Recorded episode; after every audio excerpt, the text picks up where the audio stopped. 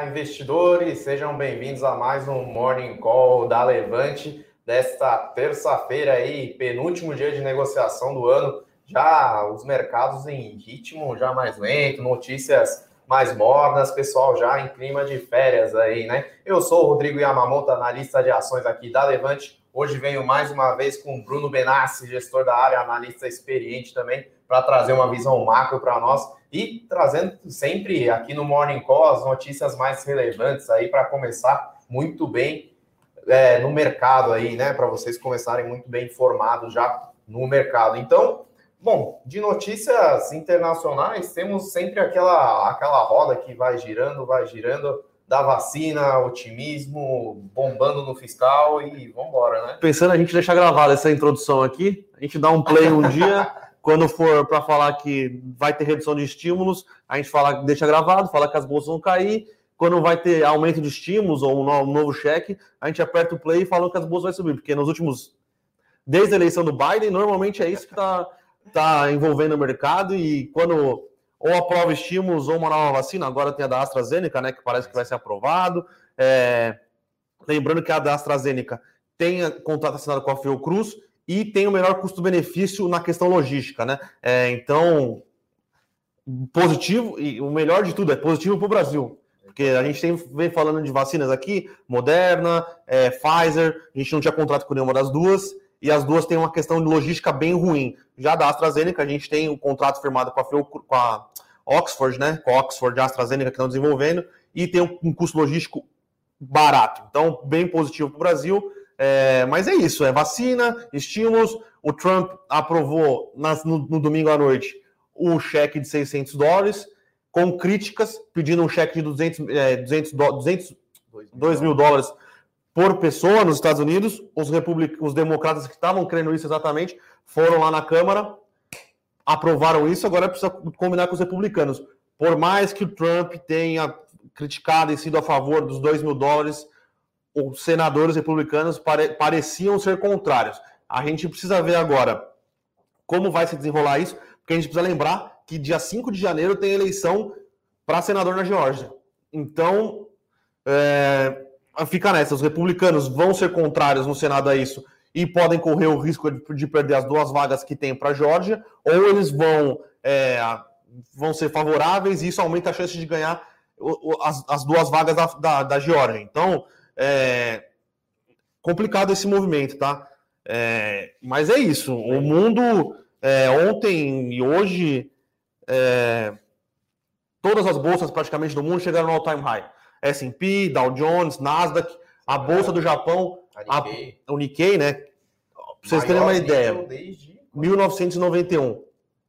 Maior nível desde 1991, pessoal. Bolsa japonesa a Nikkei, fora a DAX, né, em Frankfurt, uma das bolsas mais negociadas no mundo, Londres também all-time high, e as três, os três índices principais dos Estados Unidos, né, como o Bruno já trouxe para nós aqui, no all-time high, e o Ibovespa, e o Ibovespa futuro, indicando que o índice parece vai bater vai hoje. bater o all-time high também, porém, as, a Ibovespa abrindo agora aí, menos 0,01, tem várias, né, cotações ainda, várias ações que ainda não abriram, estão em leilão, porém o índice futuro já indica aí quase 120 mil pontos, né? Lembrando que o all-time high, né, o, o, nível mais alto do Ibovespa foi em janeiro deste ano, 119.500 pontos. Sim. Tá? É, a gente a gente está anestesiado. É, né? basicamente existem duas siglas em inglês que, que indicam isso, né? É o FOMO, né, que é o Fear of Missing Out, que é o medo de perder essa onda, e o TINA, que é o There is no alternative, né? Que é não existe alternativa. Então,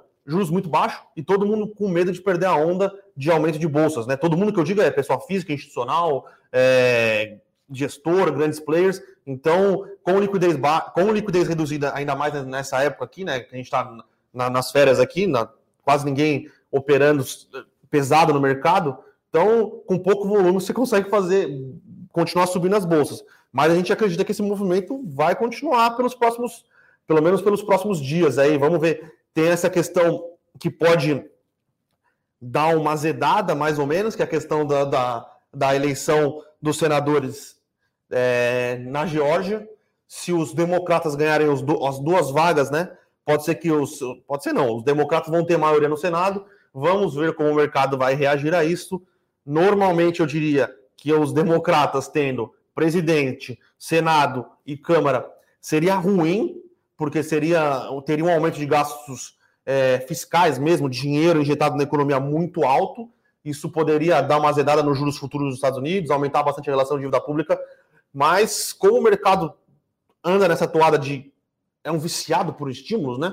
É, pode ser, o mercado pode enxergar positivo, né? Falar, pô, vai ter mais dinheiro, pessoal vai consumir mais, vai ter mais investimento em infraestrutura, vai ser mais fácil passar tudo isso, então é, tem que ficar de olho. Eu acredito que se os democratas ganharem o Senado, a gente pode ter algum movimento leve de realização, nada assim muito absurdo, porque tudo, todo mais, tudo mais constante continua sendo bastante favorável para os ativos de risco, né? É, então, só complementando aqui o Bruno, um cenário né, que tinha, então, é a questão da onda azul. Então, o executivo e o legislativo lá dos Estados Unidos serem todos democratas, aprovações ficam mais fáceis de acontecer. Democratas tendem a ser menos, mais é, é, frouxo fiscalmente, né? Sim. Então, mais distribuição de dinheiro na economia. E o fiscal nos Estados Unidos, apesar deles imprimirem a moeda global, né? De liquidez global aí, é, tá, tá também tá numa situação complicada, porque já veio um, estímulo forte, vai vir mais uma, então pode ser que o dólar bem, que os juros futuros dêem uma, dêem uma aumentada, e é diferente de os juros subirem em um mercado emergente e os juros subirem em uma potência mundial, né, no mercado desenvolvido, que aí o dinheiro meio que se desloca para lá, né, pessoal é. procurando um pouco mais de segurança.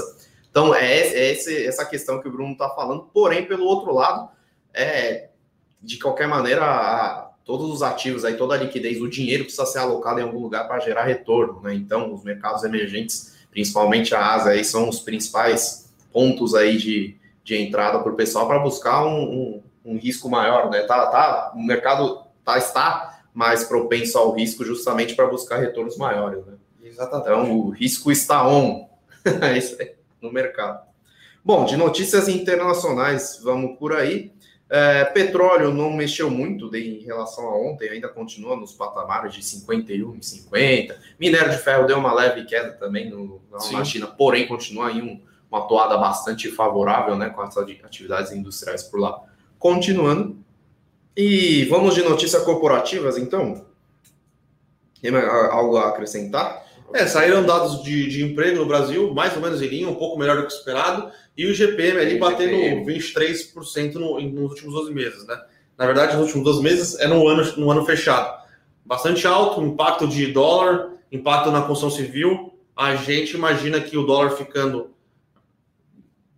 A nossa, a nossa previsão aqui é que o dólar tá, muito provavelmente fique em níveis mais baixos do que a gente teve no ano de 2020. Então a gente imagina que o GPM tende a se normalizar aí no ano de 2021.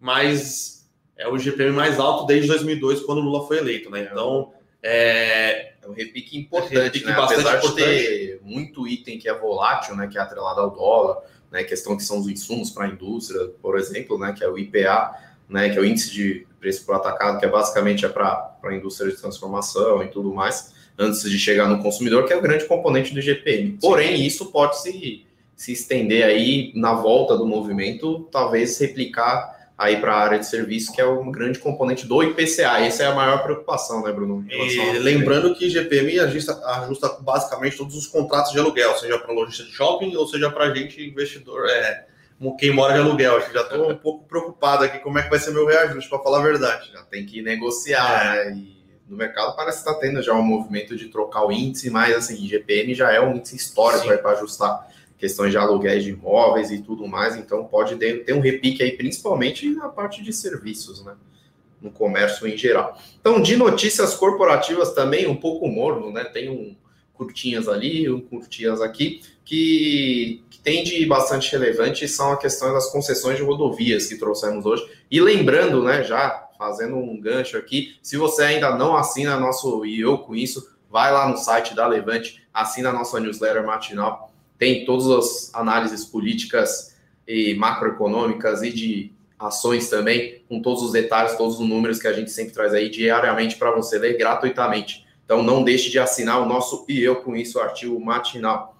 E, bom, falando de concessões de rodovias, parece que 2021 vai vir numa onda bastante forte aí de, nessa área de infraestrutura. Já o Ministério da Infraestrutura já vem fazendo um trabalho interessante aí de destravar diversos investimentos de diversas obras que estavam paradas aí Brasil afora. Porém, por conta da pandemia, deu uma atrasada no cronograma e isso foi adiado aí para 2021, 2022, que vem com uma agenda bastante recheada, né? Inclusive, o principal delas para 2021 é a concessão da Dutra, né, que hoje é operada pela CCR, aí que tem capital aberto na bolsa, é um dos principais ativos e é meio que a joia da coroa aí, né, do, do Ministério.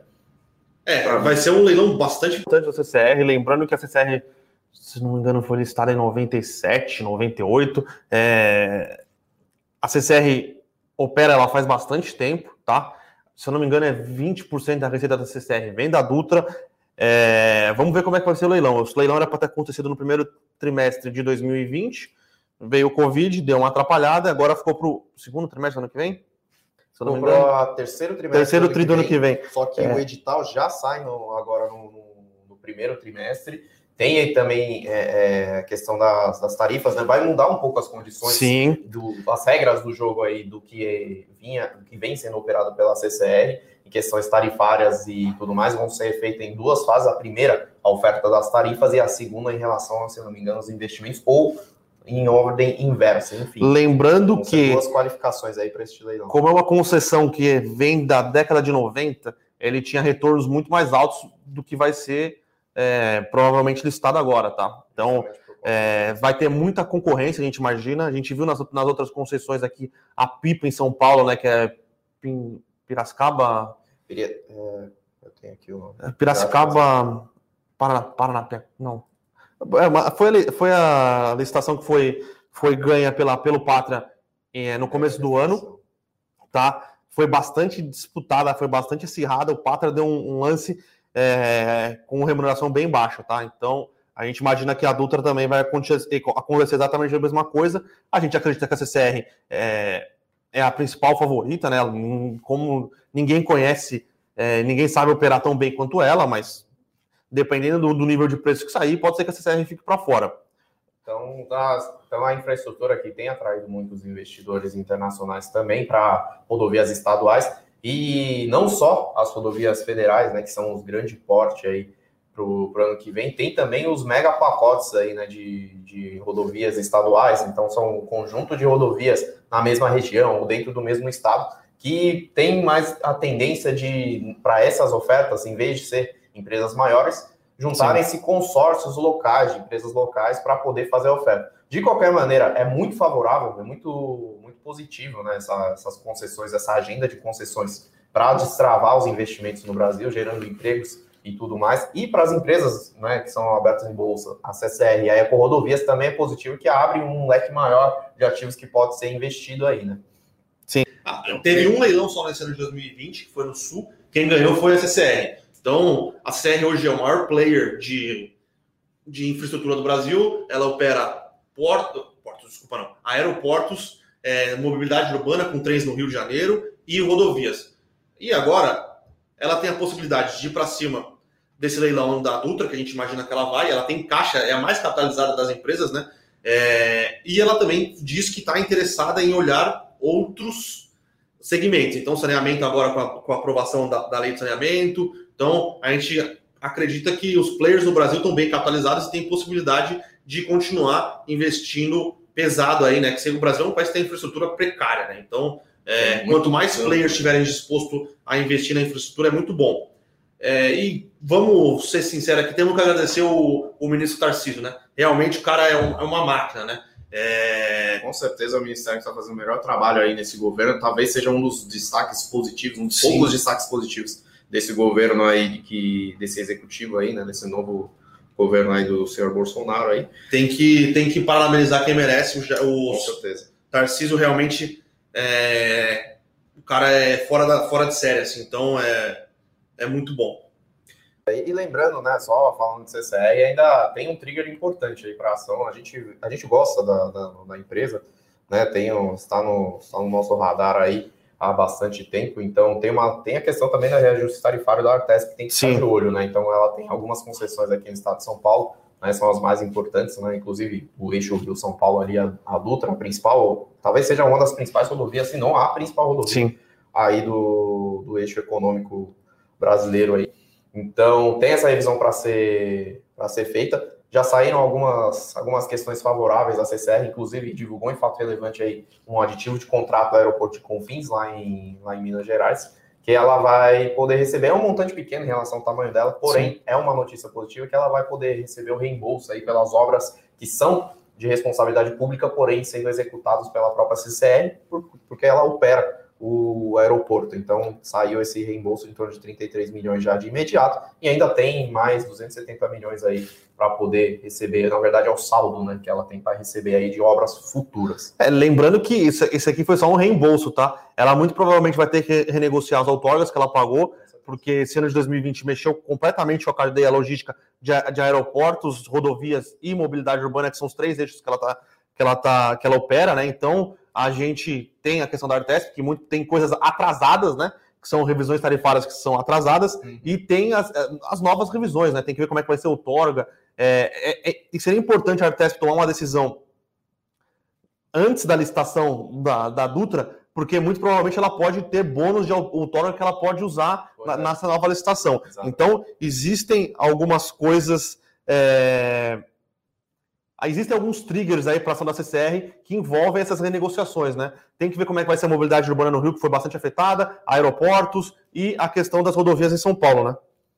É isso aí. Então, setor de infraestrutura em geral, temos uma perspectiva positiva aí para ano, os anos seguintes, para os períodos seguintes. Então, tem aqui uma perguntinha já. Tem mais alguma notícia corporativa relevante? Vamos para as perguntas. Não, tem a do Alibaba. Tem a do Alibaba. Exato. Verdade. Então, o. Fernandão não está aqui para ajudar a gente hoje, né? Fernandão está de recesso. Fernandão, mas... que é o responsável por tocar nosso produto internacional, é mas a gente deu uma olhada, é uma notícia que já saiu faz algum tempo. O cerco está apertando para Jack Ma, dono do Alibaba Group lá, no, lá na China, né? Então, Sim. o Banco Central Chinês tá, publicou um texto aí né, que está tá intensificando, está falando para basicamente para a empresa focar nos meios de pagamentos e sair um pouco do crédito. Né? O que, que acontece é que é, tem um embate entre o, a regulamentação e a operação do, do braço de braço financeiro do, do grupo Alibaba, o Ant Group, que iria fazer a abertura de capital, iria fazer um mega IPO aí lá na China, porém, depois das críticas do, do dono né, do Alibaba Group, Jack Ma, em relação à regulamentação, falando que não estava correto, falando que é protecionista, enfim. É, essa, depois dessas críticas, né, já tinha um, um embate antes né, entre os dois, entre o governo chinês e a operação do, do, do Alibaba Group, que está crescendo muito. E tem a crítica, por, por outro lado, do governo chinês de que está tendo um monopólio, né? E está tá preocupado com essa questão de monopólio aí do, do, dos, das operações financeiras, principalmente para a pessoa física lá na China, que não são poucas pessoas. É, exatamente. o, o Alibaba Group ele tem o Alibaba, né, que é a parte de e-commerce, e tem esse Ante, que é um braço é, de crédito, né? No final das contas, ele faz crédito. E o governo chinês já vinha pressionando ele, porque parece, aí a gente fala parece, porque eu não entendo muito como funciona o mercado chinês, é um mercado muito complexo, tem muitas amarras ali do Banco Central. É, parece que ele fazia operações que não estavam no, no escopo que ele poderia fazer, né? Parece que o crédito lá só pode ser dado por bancos regionais, ele dava crédito para todo mundo, então tinha algumas questões e a China avisou ele que ele precisaria fazer alguma coisa. Esse é um dos motivos que o IPO foi meio barrado, tá? E ele veio a público e criticou o governo chinês por ser muito, muito conservador. A gente tem que lembrar algumas coisas aqui. Crédito em relação ao PIB na China é gigantesco, é desproporcional, é, é um dos principais riscos que o mercado do mundo enxerga para o crescimento chinês. É, e o Banco Central chinês já vem dizendo há bastante tempo que ele está preocupado com as condições financeiras. Porque o Banco Central pode operar de duas formas, tá? Na verdade, é um mix dessas duas formas. O Banco Central pode operar preocupado com a estabilidade financeira, e aí é crédito, juros, dólar, câmbio, é, câmbio tudo que envolve é, como funciona o sistema financeiro do país, ou pode estar só preocupado com a inflação. O Banco Central chinês não está muito preocupado com a inflação e nem com os, muitos incentivos para a economia. Ele está preocupado com a estabilidade financeira da China. E por isso ele estava criticando o Alibaba. Aí ele veio e falou que o governo chinês era é, era muito conservador, aí ficou difícil para ele, né? Porque o Banco Central chinês realmente veio e marretou ele e falou: cara, é o seguinte, você, a gente está te investigando agora por monopólio, antitrust, várias coisas. E além de toda, toda é, é, esse cenário macroeconômico por trás, tem uma questão que é meio mundial, né? Que esses grupos de e-commerce é, têm dados de pessoas, então eles conseguem oferecer crédito melhor. Tem, são várias questões de monopólio que fogem um pouco de como era, como era visto o monopólio no mundo, né? O monopólio no mundo é, era visto muito mais por uma questão de preço, não uma questão de poder de marca, e agora parece que o mundo está migrando para uma questão de olhar mais concentração de mercado, poder de marca. Então, é...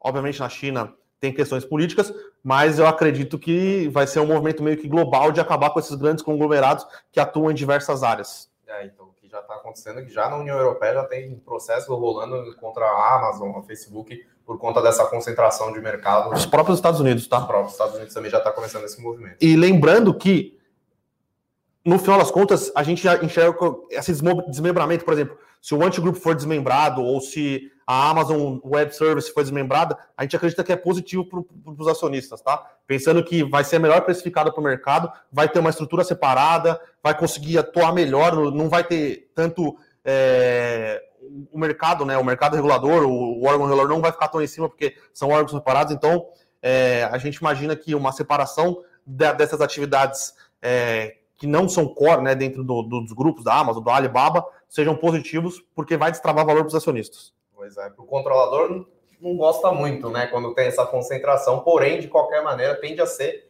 positivo, é um spin-off forçado. É, né? Na verdade, o controlador não gosta porque esses caras, Jack Bezos, o, o Jack Ma também, Jeff Bezos e o, e o Ma, é, eles gostam de poder, né? Então você está diminuindo o poder dele. Mas pensando financeiramente, no bolso deles, um spin-off é positivo porque vai gerar mais valor, né? Mais valor para o Jeff Bezos, imagina quanto, né? Esse cara já não tem.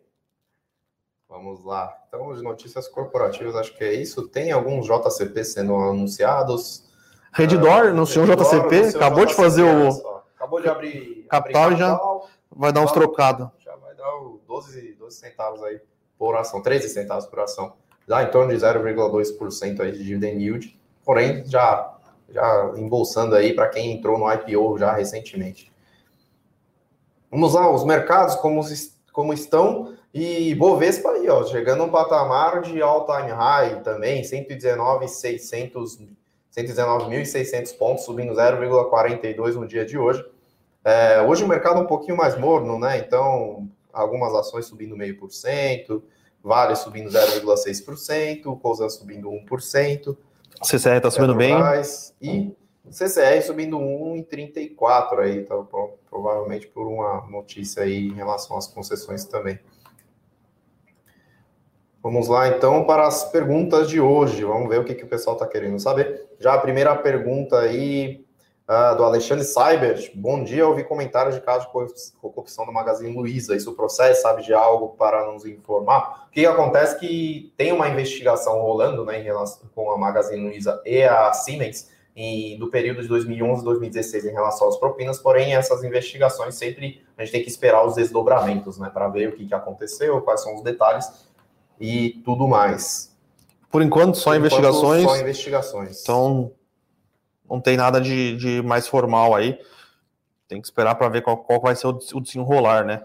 Lembrando que é, as ações de varejo e as ações de growth, né, que são Magalu, Via Varejo, VEG, é, a própria B2W, têm sofrido nos últimos meses, mas é mais aquele processo de, de rotação das carteiras, né? Então, é o pessoal saindo das, das posições de crescimento e indo para as posições que estavam largadas, entre aspas, aqui, porque foi um movimento meio global. Esse movimento meio global aconteceu no Brasil e foi impulsionado por dinheiro de gringo. Quando o gringo vem para o Brasil, o gringo compra que o Brasil é bom. Eu bato nisso aqui sempre. O Brasil é bom em banco e, banco, Brasil é bom em commodity. Se o gringo quisesse comprar crescimento, ele ia comprar a Amazon, ele ia comprar a Apple, ia comprar Facebook, ia comprar a Nvidia. Então, quando o gringo sai do growth nos Estados Unidos e vem procurar ativos descontados no mundo, ele vem, vem comprar o que está descontado. Então ele vem comprar commodity no Brasil, vem comprar banco, é, um pouco de infra. Então É... Basicamente as blue chips aqui, né? E por coincidência são as mais líquidas também no mercado, aí consegue, o, o dinheiro estrangeiro também consegue alocar de uma forma sem manipular o mercado, digamos assim. Uh, pergunta da Andréa de Medeiros aqui. A ação da BTG, BPAC 11, disparou. Alguma razão especial para isso? Na verdade, a gente achava que, o, que os bancos estavam bem descontados, tá? Não foi, só o, não foi só o banco BTG que disparou. Quase todos os bancos tiveram uma subida forte é, nos últimos meses. Um dos motivos, do, principalmente das blue chips, é o investidor estrangeiro entrando, mas o BTG teve recomendação de alguns bancos. O Itaú deu recomendação alta para ele, se eu não me engano. Uh, Santander, talvez. Então, o BTG é, teve recomendação por esses bancos que não cobriam o BTG e parece que o mercado começa a precificar o BTG não como precifica a XP, que a XP é listada lá fora, tem uma precificação, é, se toleram múltiplos maiores lá fora, mas parece que o BTG está sendo precificado muito menos como um banco, né, um banco tradicional, e sendo precificado também como uma plataforma digital, né, que a gente tem que lembrar que a XP e o BTG estão disputando ferozmente esse mercado de gente autônomo. Então, é, a melhora de percepção devido a essa, pers essa perspectiva de ser, ter uma plataforma digital e mais, mais bancos de, de peso, né? Lembrando que banco de peso é importante porque ele reforça o call institucional. Então, a galera vê é, o BBA, o, o, BTG, o Credit Suisse, o JP Morgan dando calls em, call em papéis que não são tão cobertos, o papel começa, costuma andar um pouco, tá? Isso aí, então é basicamente por aí, André. E pergunta rápida aqui do Paulo Augusto: com as altas de petróleo dos últimos dias, as ações da PetroRio subiram bastante, porque as da Petrobras não sobem no mesmo ritmo. Ó, é, a Petrobras subiu acompanhando o, a subida de petróleo recente, tá? Principalmente em novembro, e subiu mais, para falar a verdade, né? Então, ações da Petrobras dispararam aí. Porém, da PetroRio tem a questão que a gente já comentou algumas Sim. vezes aqui, que ela tem um projeto de entrada no pré-sal, tá? Então, é um tamanho extremamente relevante para o tamanho da PetroRio. Ela tem a, a, projeção de triplicar a produção de petróleo dela para daqui três anos. Então, ela acabou de... Ela, inclusive, vai fazer um follow-on para poder financiar essa compra aí de campo, de plataformas e tudo mais, para dar uma entrada no pré-sal. Então, uma parte das incertezas depois desse anúncio já saiu, que é a questão do financiamento, e agora o risco fica na, basicamente na execução da empresa em relação à, à operação no, pré, no pré-sal, que é muito mais complexo. A tecnologia já existe, Sim. desenvolvida pela Petrobras, porém, o risco de execução ainda tem aí uma certa incerteza no meio, porém, essa perspectiva positiva. Por isso que a PetroRio disparou aí, tá? No, no mercado. Então, é, basicamente isso. Acompanhando o petróleo e as perspectivas da empresa dobrar de tamanho. Então, vamos lá. A pergunta mais uma aqui do Paulo Augusto. Vocês acreditam que em 2021 as ações da Gerdau e Minas Vale CSN subirão tanto quanto 2020? Olha, Paulo, se tanto quanto em 2020, eu não sei, porém as perspectivas para minério de ferro e siderurgia são extremamente positivas para o ano que vem, tá? É, os preços do, do aço, vamos falar do aço, né? Tem o vergalhão e tem as placas de aço, né? São dois mercados diferentes, mas basicamente são essas duas partes. O vergalhão, construção civil e infraestrutura, para o ano que vem ainda continua bombando, construção civil, as obras ainda estão correndo muito bem aqui com as incorporadoras, a, a, acelerando as obras por conta do crescimento, primeiro, crescimento da base de, de compradores muito mais forte por conta do, da queda dos juros e um ambiente bastante favorável no crédito, né? Justamente por esse barateamento. Então, tá tendo essa demanda mais forte na construção civil, as incorporadoras estão aproveitando para fazer lançamentos. E com isso, o, o vergalhão, né, que é o aço o aço longo aí está é, é, tá sendo bem mais é, demandado. E tem as placas de aço também no, no mercado que está sendo demandada pela indústria. Essa é uma primeira parte. Tem a segunda parte que basicamente é China. Né? Então, China está comendo aço, está consumindo muito minério de ferro, muito aço. Então, isso faz os preços dispararem tanto no minério de ferro quanto no aço no mercado internacional. Isso gera uma disparidade de preços entre os aços importados no Brasil e os aços produzidos aqui. Então ainda tem um spread que a gente chama né, de importação exportação grande ainda. Então tem com o mercado aquecido doméstico, o, aço doméstico tende a acompanhar esse, essa cotação no preço internacional. Então tem ainda um gap para fechar. Já as siderúrgicas já anunciaram aí um aumento de preço para novembro, para dezembro, e já tem contratado uma demanda muito forte para o ano que vem as, siderurgia, as siderúrgicas aqui já ligaram alguns de seus alto-fornos, né? Que são estruturas gigantescas aí de produção de aço, são basicamente plantas aí, né? Que quando a gente fala de alto-forno, não é, não é o forninho ali, não. É uma estrutura enorme de, de planta para produzir aço em grande escala. Então, se elas religaram isso, que tem um alto custo, quer dizer que a demanda já está muito bem contratada ano que vem, sim. e elas veem uma perspectiva muito positiva. Então, essa é a dinâmica aí do setor de, de minério de ferro. Esse siderurgia, então, tem ainda muito catch-up para se fazer. E lembrando que Vale, né, o endividamento muito baixo, cotações de minério de ferro muito alta, ela gera caixa adoidado. É, e CSN também está com uma perspectiva boa, que ela tem o um braço de mineração para fazer IPO. Sim. Casa de tá, Pedra. A, Casa de Pedra tá para fazer IPO já no primeiro semestre do ano que vem. E ela vem numa um ritmo forte de, de desalavancagem também, porque é, finalmente, né, ela está desalavancando aí, porque está gerando bastante caixa também, justamente pelo segmento de aço e minério de ferro estarem andando muito bem, tá? Então, esses são os comentários aí, Paulo. Uh, vamos lá. É... Cadê, cadê, cadê? Uh, André de Medeiros também, mais uma pergunta dela aqui. As vendas do Natal vão ajudar as ações do Via Varejo? Ela anda sofrendo ultimamente, vai reagir? Bom, é, tem, a, tem a notícia né? tem alguns dados aí que os varejistas, uh, em geral, cresceram menos no Natal do que o ano passado, né? Em comparação uhum. anual de 2018 para 19 no Natal, para 19, 20 agora no Natal. Porém, o e-commerce continua muito forte, né? Justamente o pessoal fica em casa, precisa comprar presente, então o e-commerce continua crescendo em geral, tem perspectivas positivas aí para o setor de e-commerce no geral, e tem as dominantes aí, né? Tem a B2W, tem a, a Magazine e a Via Varejo, e o Mercado Livre, né? Que atua um segmento um pouquinho diferente aí dessas três, porém ainda muito forte no comércio eletrônico no, no Brasil. O que, que acontece? Que as ações estão sofrendo, principalmente da, de varejista eletrônico, que é basicamente a rotação de carteira. Então, elas subiram muito em 2020, favorecidas por essa pandemia, então muita gente migrou o, a, o tipo de consumo e elas também fizeram muito investimentos aí para poder otimizar a rede logística, os portais, né, a experiência do consumidor, então elas cresceram muito também. Então, se quando você sobe muito, você tem que colocar alguma coisa no bolso. Então, está tendo essa rotação de carteira.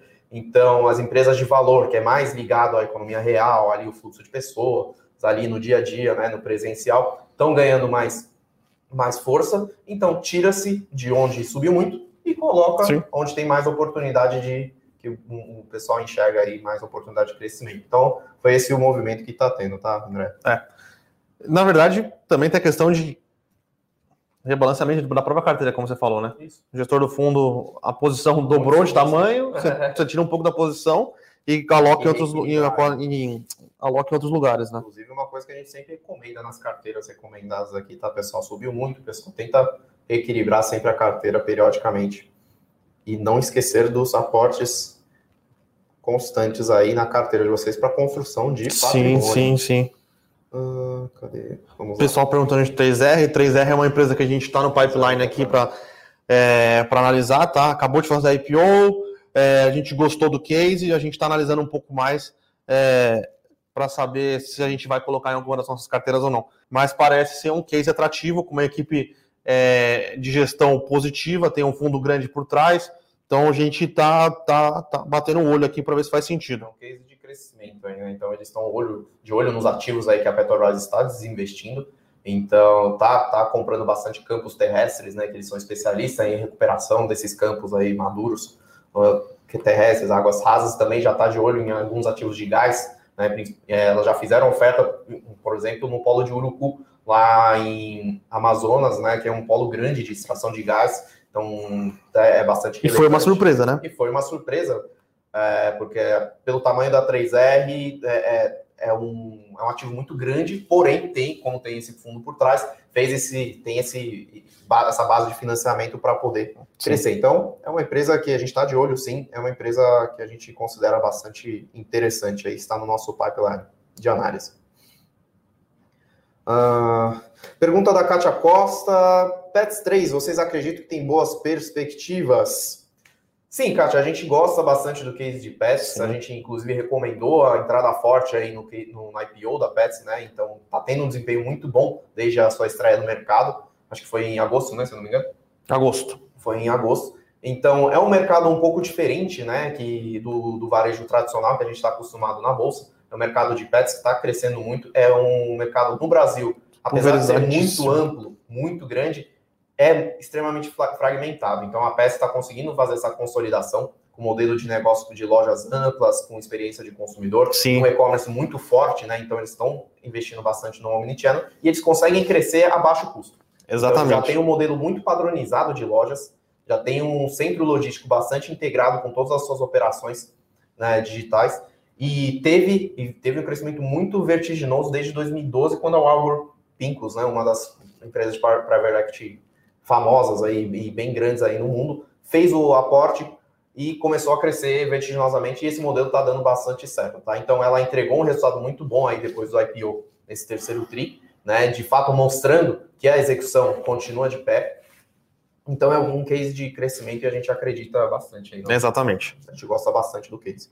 O Jamil Gravina perguntou se quando a gente fala de empresa de crescimento, é, não é arriscado investir muito em empresa de tecnologia focar muito num setor, a gente não, não gosta muito, né? A gente prefere que você diversifique a carteira. Compre um pouco de crescimento de growth Brasil, um pouco de growth lá fora, é, um pouco de valor Brasil, um pouco de valor lá fora, renda fixa, fundo imobiliário. Então, focar muito num setor não é, não é a nossa recomendação, tá? Então, é bom você misturar na sua carteira vários cases, né? Então, é, focar só em growth lá fora pode, pode, ser, pode ser mais arriscado, né? É, mas aí vai do seu, do seu perfil de risco.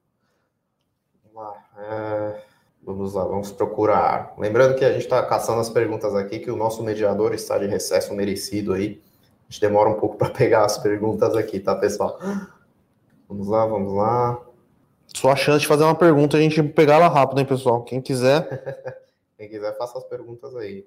Vamos lá. A pergunta do Silas aqui: setor elétrico ainda está descontado? É, o setor elétrico foi um dos que sofreu aí nessa pandemia, né? Então o pessoal bateu um pouco aí nas ações, principalmente por questão de inadimplência, né? Principalmente na, nas distribuidoras, né? Que é que sentem primariamente e depois vai tendo um efeito cascata para as transmissoras e para as geradoras de energia, né? Então, em geral, para as transmissoras são mais estáveis, né? Que elas têm uma, um estilo de remuneração mais fixo e as distribuidoras tendem a sofrer mais. Porém, teve esse pacote covidão aí para o setor de energia elétrica para poder compensar é, essa, essa perda de inadimplência, enfim, que elas tinham que garantir o fornecimento de energia, mesmo sem receber as contas aí no pico da pandemia. Então, o que, que acontece? É, o, setor, o setor elétrico deu uma voltada, né, mas é muito diverso, né? São empresas com portfólios muito diferentes, são empresas com, com ativos e gestões muito diferentes. Então, é muito difícil você falar de setor elétrico está descontado. Por exemplo, a Eletrobras, é, há quem diga que está descontado e há quem diga que está muito caro, né? Por conta dessa, desse controle estatal, ela tem ativos muito diversos, é muito grande, então tem os investimentos para fazer, está muito alavancado. Então tem esse ponto aí. Então tem que olhar caso a caso, tá? Setor elétrico em geral tende a ser mais estável. Sim. A gente gosta de, de, de, algumas empresas mais estáveis e muito bem tocadas, principalmente nas transmissoras. Transmissoras. Tá? E também a gente está de olho em algumas outras empresas que têm uma disciplina de alocação de capital, por exemplo, uma Equatorial, uma. Tem o setor de utilities, na verdade, tem o saneamento também, que tem um perfil parecido, por exemplo, o Sabesp, Copasa, enfim. Então, essa é a nossa leitura, tá? É resumindo aqui, acho que setor de transmissão de energia, que é o mais perene, está bem precificado.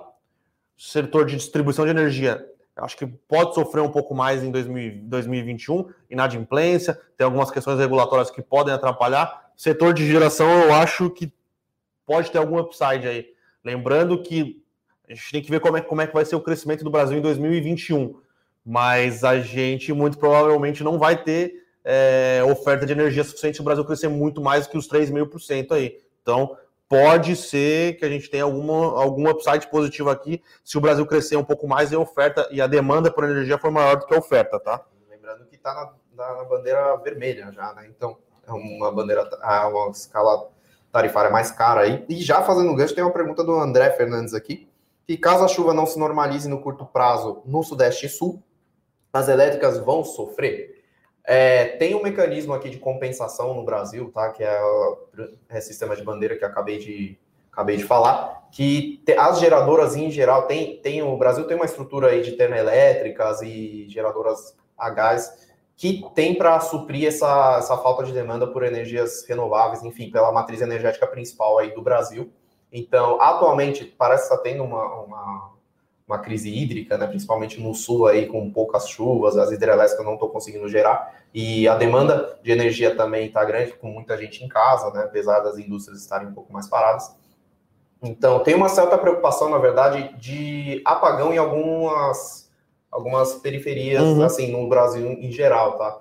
Então, é diferente do que eu estou falando que aconteceu lá em Amapá, que é mais questão de infraestrutura mesmo que está tá muito precária por lá, e não de, de quantidade de energia. O que, que acontece é que numa retomada econômica mais forte, né, uma, como a matriz energética brasileira é predominantemente hidrelétrica, tem uma preocupação de falta de, de pode ter algum racionamento de energia e as tarifas ficarem mais caras. O que acontece? As tarifas ficam, ficam mais caras, as pessoas tendem a economizar um pouco mais de energia, e aí tem-se um reequilíbrio, e também tem a remuneração aí das geradoras e das distribuidoras que precisam comprar energia mais cara também, que vem gerado dessas, dessas usinas emergenciais no, no Brasil, tá? Então, em geral, tende a se compensar, porém, o tarifas mais caras, em geral, não é bom para nenhuma das duas pontas. Sim. Tá? Tanto consumidor quanto para as geradoras. Última pergunta aqui que já está já tá já estamos aqui, ó. Aí. Já estou ficando cansado igual o Palmeiras no segundo tempo aqui que olha, perde perde o jogo que é uma maravilha. Manda aí. É, focar no longo prazo, os FIIs não atrapalham no crescimento do patrimônio, já que o objetivo do FII é renda passiva e as ações sobem muito mais. É, só que você tem que lembrar, Jamil, que você vai ganhar dividendo todos os meses esses todos os dividendos que ganha todos os meses, você compra mais participação em fundos imobiliários ou mais em ação, e aí o efeito dos juros compostos ao longo do tempo vai fazendo seu, seu patrimônio e aumentando conforme o tempo passar. É, são estratégias diferentes. É, os fundos imobiliários são mais renda passiva, na teoria não deveriam subir tanto, tá? O ano de 2019, eu gosto sempre de lembrar aqui, foi um negócio bizarro, nunca mais deve acontecer, o IFIX subir 35%, tá? Num ano, é muita coisa que subiu, foi muito investidor é, entrando no mercado que não tinha tanta liquidez, então por isso os, os fundos subiram tanto, tá? Mas é um investimento que para compor carteira, ganhar dividendos mensais e aumentando sua participação, e aí você compõe com uma carteira de growth, uma carteira de dividendos, é, então na composição do, do patrimônio, do seu patrimônio é bastante interessante, tá? É sempre o dinheirinho que vai pingar na sua conta ali todo mês.